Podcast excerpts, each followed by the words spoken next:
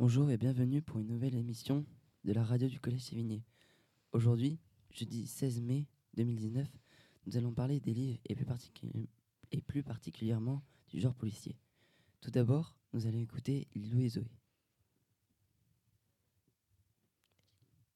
Bonjour à tous. Aujourd'hui, nous allons vous présenter un roman policier écrit par Fabien, Clavel, publié en 2012, faisant partie de l'édition Rajo.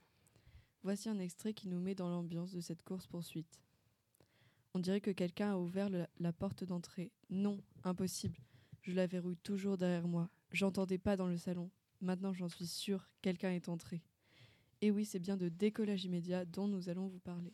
Cette histoire parle d'une étudiante rebelle nommée Lana Bloom.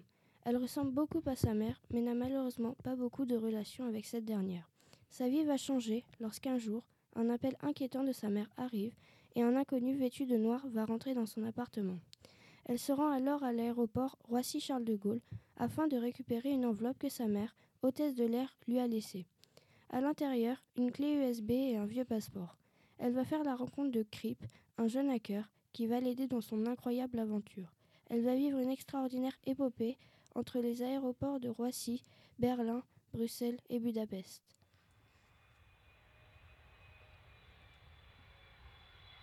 Voici d'ailleurs un second extrait qui révèle le talent du dangereux Opioman à suivre ses cibles, puisqu'il est toujours derrière notre héroïne. À cet instant, mes narines s'emplissent de relents de vanille. Opioman se tient juste à côté de moi. Vous êtes bien curieuse, mademoiselle Bloom. Vous l'avez compris, nous vous conseillons de lire ce livre car il est très captivant. L'action commence très tôt et à la fin de chaque chapitre, il y a un élément qui relève le suspense, ce qui nous pousse à continuer. De plus, les informations de la clé USB sont révélées petit à petit et on en apprend aussi plus sur Opioman. Et voilà, nous avons fini de vous présenter ce livre. Et, n'oubliez pas, si vous voulez décoller, lisez Décollage immédiat.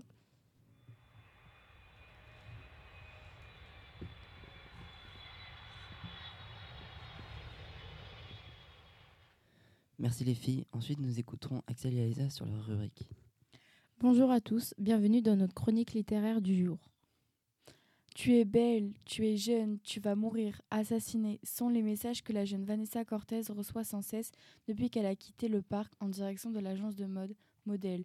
Le lendemain, on retrouve le corps de la directrice Maud Combe, assassinée, sûrement par la statue de Betty Boop retrouvée sur le sol brisé, et le corps d'une jeune fille dans le coma. Mais où se trouve la jeune Vanessa? Les personnages principaux du roman sont sont Vanessa Cortez, la jeune fille repérée par Stéphane Ringo puis pour devenir top modèle et qui a aussi disparu. La commissaire Karine Ragzinski, l'enquêtrice du crime, et Maud la directrice de l'agence modèle. Elle a lancé un grand top modèle, Fabrio Di Napoli. Il y a encore beaucoup de personnages, mais cela reste les principaux du roman. Ensuite, concernant les lieux les scènes se déroulent surtout au commissariat et sur la scène du crime, c'est-à-dire l'agence. Papillon Noir, c'est donc le titre du roman de Claire Mazard, paru en 2010 chez Oscar Éditions. C'est un roman policier aux nombreuses surprises ensorcelantes. Et oui, c'est un livre passionnant et formidable. Les personnages sont très attachants, le livre est simple à lire et il y a du suspense jusqu'au bout, donc c'est vraiment très palpitant. C'est déjà la fin de notre chronique spéciale policier, mais courez vite chez le libraire pour aller acheter Papillon Noir. Vous, ne regretterez pas votre lecture. Merci à vous et pour finir, vous allez, vous, allez m'écouter parler de l'aiguille creuse, écrit par Maurice Leblanc. Ce n'est pas un roman, ce n'est pas un roman récent dont je vais vous parler. Il date de 1909, mais tous les éléments d'un roman policier sont là. Il y a une enquête au début et à la fin de l'histoire, et dès qu'on trouve un indice, nouvelle enquête s'ouvre.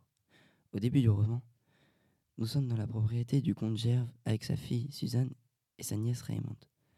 Un cambriolage a lieu et le comte est blessé. Voici la partie dont je vais vous lire.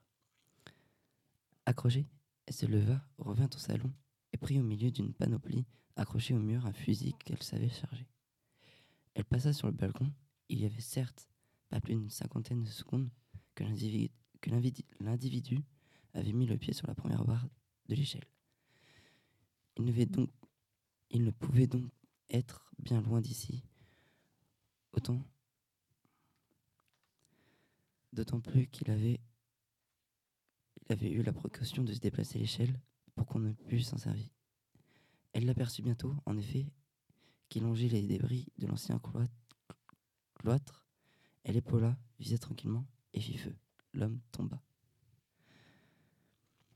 Une fois que vous aurez, enfin, je vous préviens, une fois que vous aurez ouvert ce livre, vous ne, vous ne pourrez plus vous arrêter. Et voilà, c'est déjà la fin de notre, c'est déjà la fin de notre retire littéraire. Merci de, merci de nous avoir écoutés. Je vous dis à demain.